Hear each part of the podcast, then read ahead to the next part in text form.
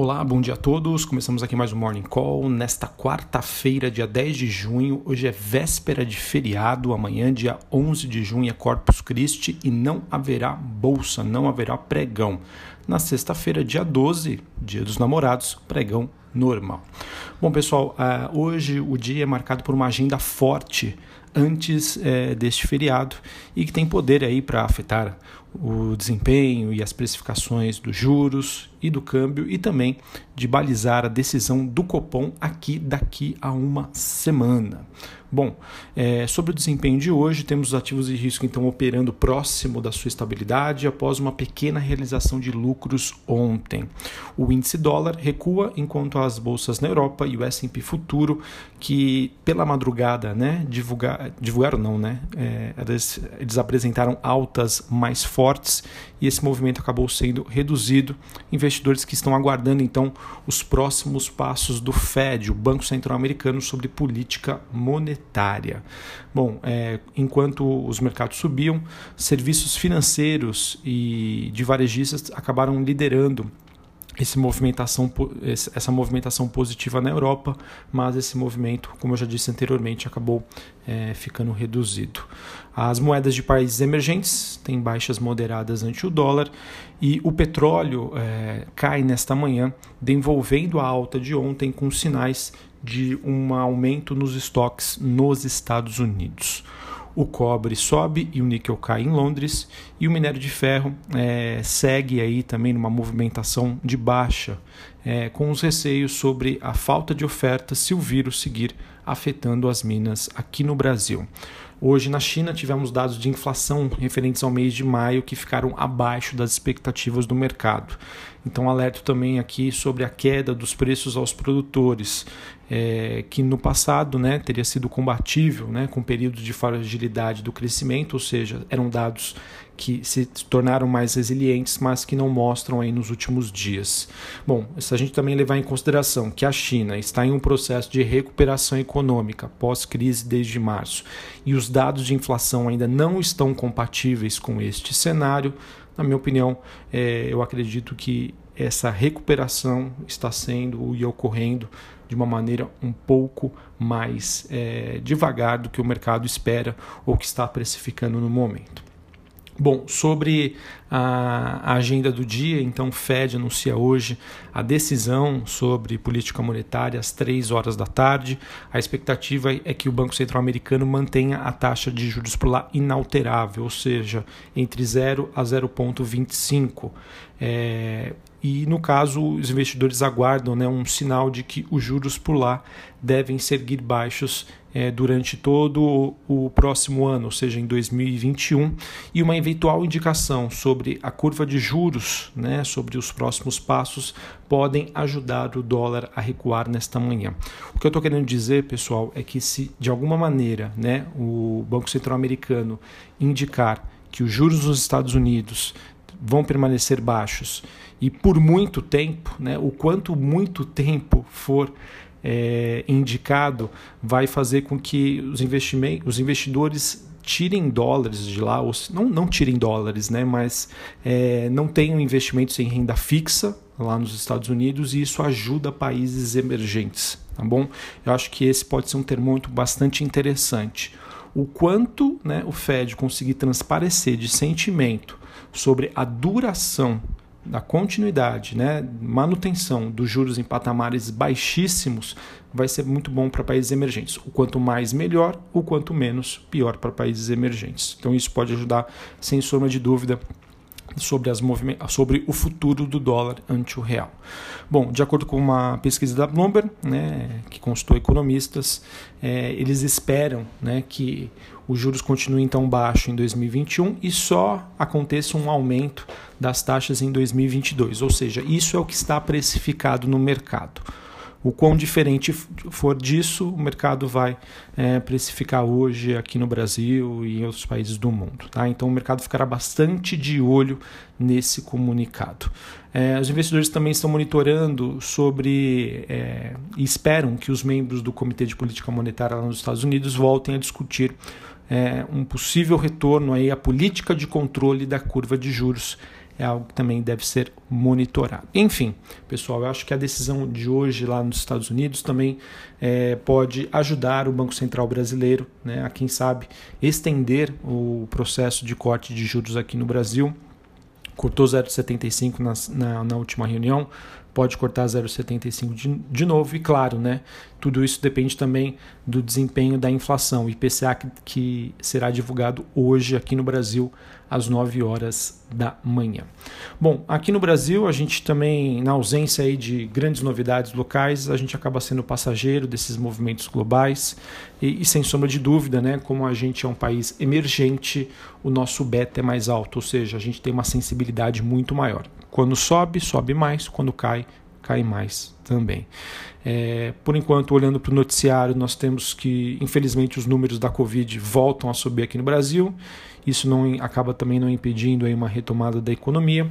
Uh, destaque também para o noticiário envolvendo o governo brasileiro e o Banco Central, que continuam trabalhando na direção de promover liquidez e renda para a sociedade, com o intuito aí de que o país atravesse esta tempestade de maneira menos danosa no curto prazo. Tá?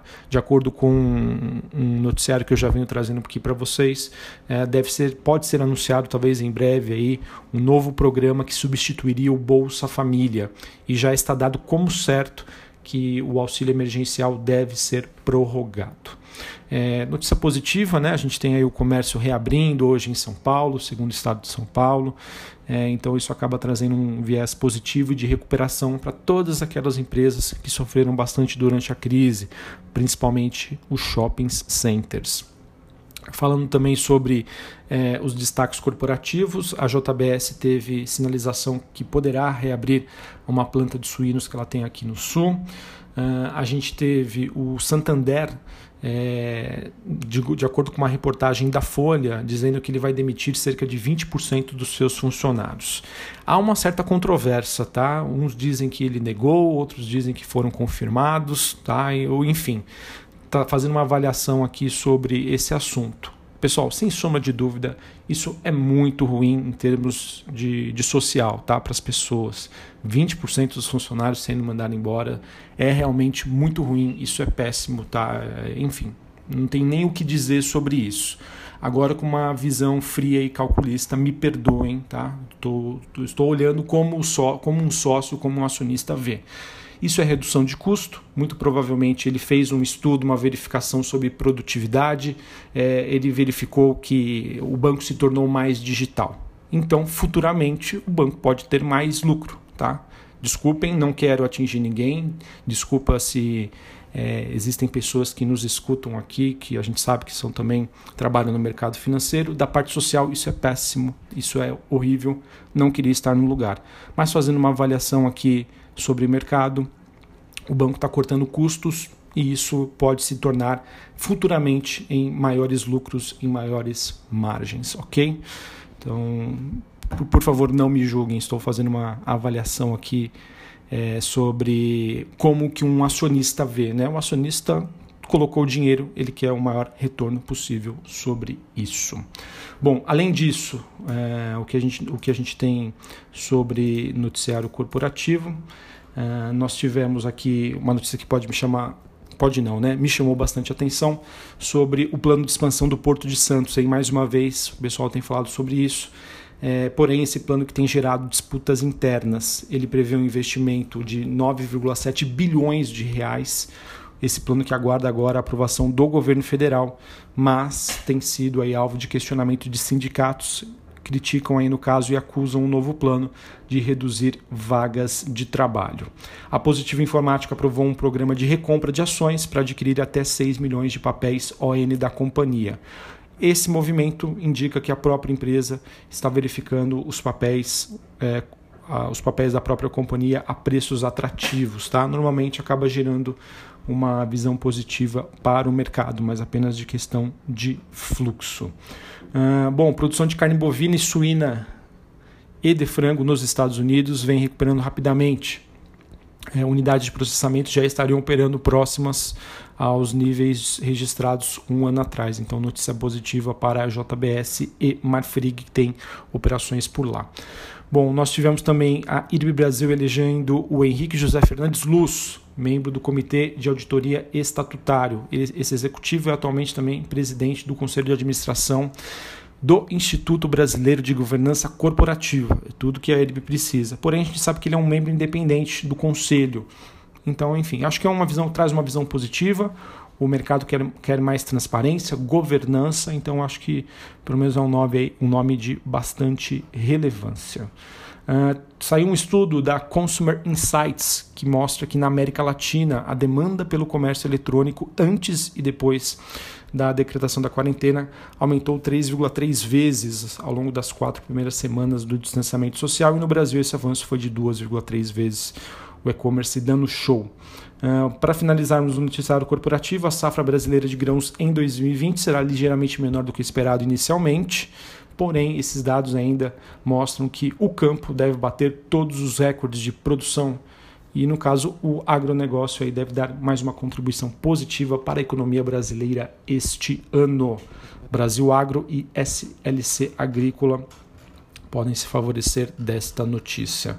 Bom, pessoal, para a gente finalizar aqui, é, então eu acho que o mercado, né, recentemente, eles, os investidores estão dando benefício da dúvida tá, sobre ah, o fato de que há esperança de que em algum momento no futuro Brasil, mundo eh, vai encontrar aí novamente a rota é, de ajustes econômicos, aqui das reformas. Então ninguém está querendo ficar de fora. Tá? Não tem como ir contra essa enxurrada aí de liquidez que faz com que o mercado não tenha alternativa senão comprar ações.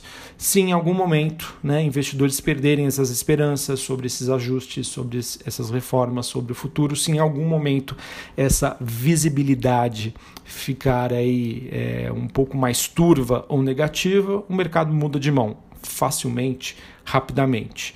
O investidor hoje ele tem essa pegada mais especulativa.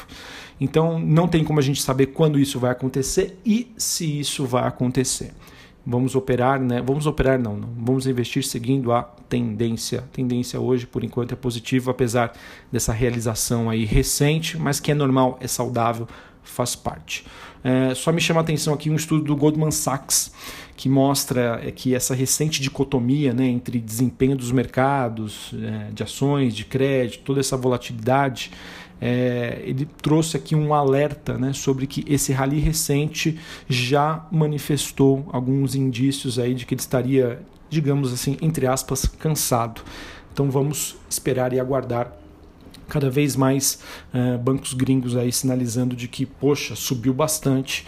Eu acho que isso aí já não está fazendo muito sentido. Então essa era minha, uh, digamos assim, o meu compromisso com você para trazer essas sinalizações.